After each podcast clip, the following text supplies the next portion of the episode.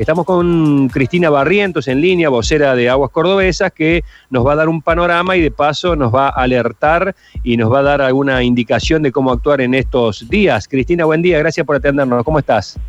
Hola Sergio, ¿cómo estás? Buenos días. Bueno, ¿estamos eh, en un nivel de preocuparnos o de ocuparnos? Mira, estamos en un nivel de este, comenzar también a ocuparnos, digo yo, porque en realidad eh, Córdoba, tenemos que tener conciencia de que Córdoba es una provincia que está en una región semiárida y que nuestro sistema hídrico depende del régimen de lluvias. Entonces, teniendo en cuenta esto, eh, cuando miramos los números del consumo en la ciudad de Córdoba, que estamos hablando de entre 320 y 350 litros por día por persona, realmente vemos que son valores altos y estos se eh, incrementan inclusive cuando comienzan los primeros calores, cuando comienzan las primeras altas temperaturas. Entonces, este, claramente en la ciudad de Córdoba estamos consumiendo cuatro veces más de lo que inclusive la Organización Mundial de la Salud te eh, sugiere para cubrir tus necesidades básicas, que habla de 100 litros por día por persona. Yo recién ponía en, otra nota, y, como para que, para que se entienda como muy gráficamente, las dos plantas potabilizadoras este, que funcionan en la ciudad, tanto Suquía como Los Molinos, potabilizan por año 173 millones de metros cúbicos de agua. El lago San Roque tiene una capacidad de 201 millones de metros cúbicos.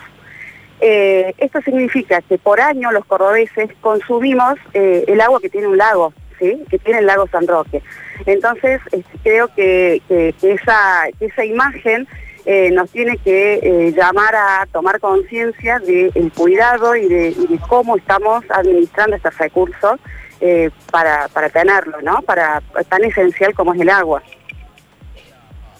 Eh, a esta altura del año, eh, ubiquémonos en el 14 de octubre de 2020, ¿qué circunstancias parecidas o peores hemos tenido en años anteriores como para tomar una referencia? Mira, eh, esa información te la puede dar con muchísima mayor precisión la, gente del Ministerio de, Servicios Públicos.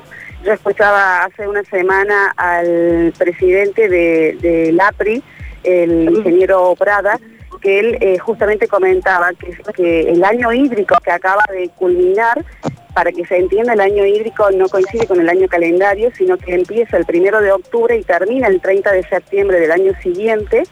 Eh, este que acaba de culminar, como te decía, ha sido el más seco de los últimos 65 años.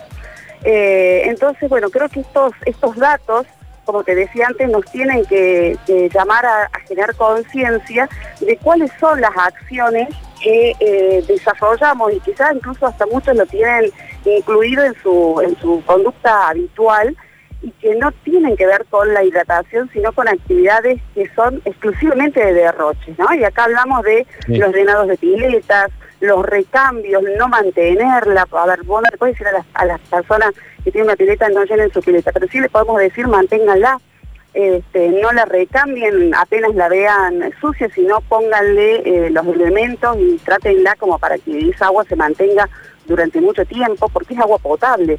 Eh, sí, claro. Claro, y ahí se suma otro elemento, perdón Cristina que te interrumpa, ahí se suma otro elemento que es en algunos casos eh, el eh, que se da sobre todo a las noches, en la madrugada, pasa en la zona donde vivo que a las 2, 3 de la mañana ves correr ríos de agua por las calles, ¿no? Claro, claro. Entonces, insisto, estamos hablando de agua potable entonces, lo mismo con los riegos, eh, dejamos mangueras abiertas por horas eh, y agua que se va y agua que ni siquiera es un riego eficiente, porque si fuera hiciéramos un riego eficiente lo haríamos en horarios que están permitidos, eh, lo haríamos en las medidas justas y necesarias y no, como te decía, dejar una manguera abierta y dejar que esa agua se vaya. Y el otro punto que nosotros observamos, que es una gran fuga de derroche, tiene que ver con el no cuidado de las instalaciones internas a veces en nuestra casa, en nuestro jardín, tenemos una canilla que gotea. Y bueno, y compramos una gota, no le damos importancia. Pero esa gota, eh, durante un día, estamos hablando de miles de litros de agua que se pierden. Eh, entonces, lo que les pedimos a, los cordobeses y, a, la ciudadanía en general es que realmente tratemos de, generar una nueva cultura del cuidado del recurso. ¿no? Es un recurso escaso es un recurso que todos lo necesitamos y en realidad eh, nos damos cuenta de, su falta cuando no, la cuando no lo tenemos. Eh, entonces, bueno, no lleguemos a ese, a ese momento, tratemos de administrarlo de manera tal de que todos podamos disfrutarlo. Luchi.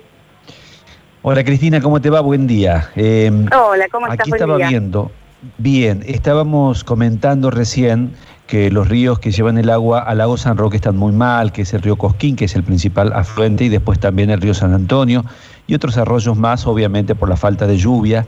Esto ha motivado que se declare alerta roja por parte de la COPI, que es para toda la parte de Punilla, no así el municipio de Carlos Paz, que hay algunas disidencias ahí políticas que, por ahí no entendemos, pero digo, nosotros en Córdoba, eh, el lago eh, ¿Está bien en la cota que se encuentra, 31 metros aproximadamente? Mira, nosotros no estamos en las mismas situaciones, nosotros estamos recibiendo eh, eh, perfectamente el agua que necesitamos para potabilizar y que necesita la ciudad a los niveles de consumo que te decía que, hay hoy. con lo cual nosotros en este momento no tenemos ningún tipo de inconveniente. La diferencia es que obviamente nosotros tenemos un dique que, tiene una contención y que tiene un caudal que nos está abasteciendo. Pero no podemos, como decía antes, dejar de eh, tener en cuenta que nuestro régimen hídrico depende de las lluvias. Entonces, eh, estos ríos que vos mencionás son los que contribuyen eh, a que el lago tenga el agua que, hoy tiene. Entonces, evidentemente, si el régimen de lluvia es algo que yo no puedo hablar mucho, porque la verdad que no es mi especialidad y no soy la fuente indicada, no será en, en, los niveles que nosotros necesitamos y bueno, podemos llegar a tener problemas por eso que nos parece importante eh, resaltar estas acciones que ya hoy podemos implementar nosotros en Córdoba para cuidar el agua y para cuidar eh, este recurso que decía que, que, es esencial para todos. ¿no? Cristina, eh, también es importante decir, porque por ahí mencionamos esto, no hacer, no desperdiciar el agua, pero digamos, eh, para aquellas personas que tienen que cuidar su jardín, que tienen que hacer un uso del agua, lo pueden hacer todavía, no está prohibido, eh, digo, pero con mucho cuidado, ¿no? Claro, como te decía, nosotros no estamos en una situación de, de emergencia en donde tengamos que poner algún tipo de restricción pero les pedimos que sea un uso responsable, eh, que se respeten los horarios. A ver, en el verano no tiene sentido regar al mediodía porque esa agua se evapora, la estoy tirando igual y a la planta no le hace bien. Eh, entonces, bueno, respetar los horarios, tratar de que sea algo dosificado, no hace falta dejar una manguera abierta e irnos a hacer otras actividades y después acordarnos cuando ya el jardín lo vemos que está totalmente eh, repleto, ¿no? Entonces, bueno, ese tipo de acciones que yo insisto, tiene que ver con generar una cultura distinta del cuidado del recurso, teniendo en cuenta que, insisto, que es un recurso escaso, que es un recurso no renovable, este, y que nosotros como empresa, digamos, eh, yo siempre digo, somos una fábrica de potabilizar agua.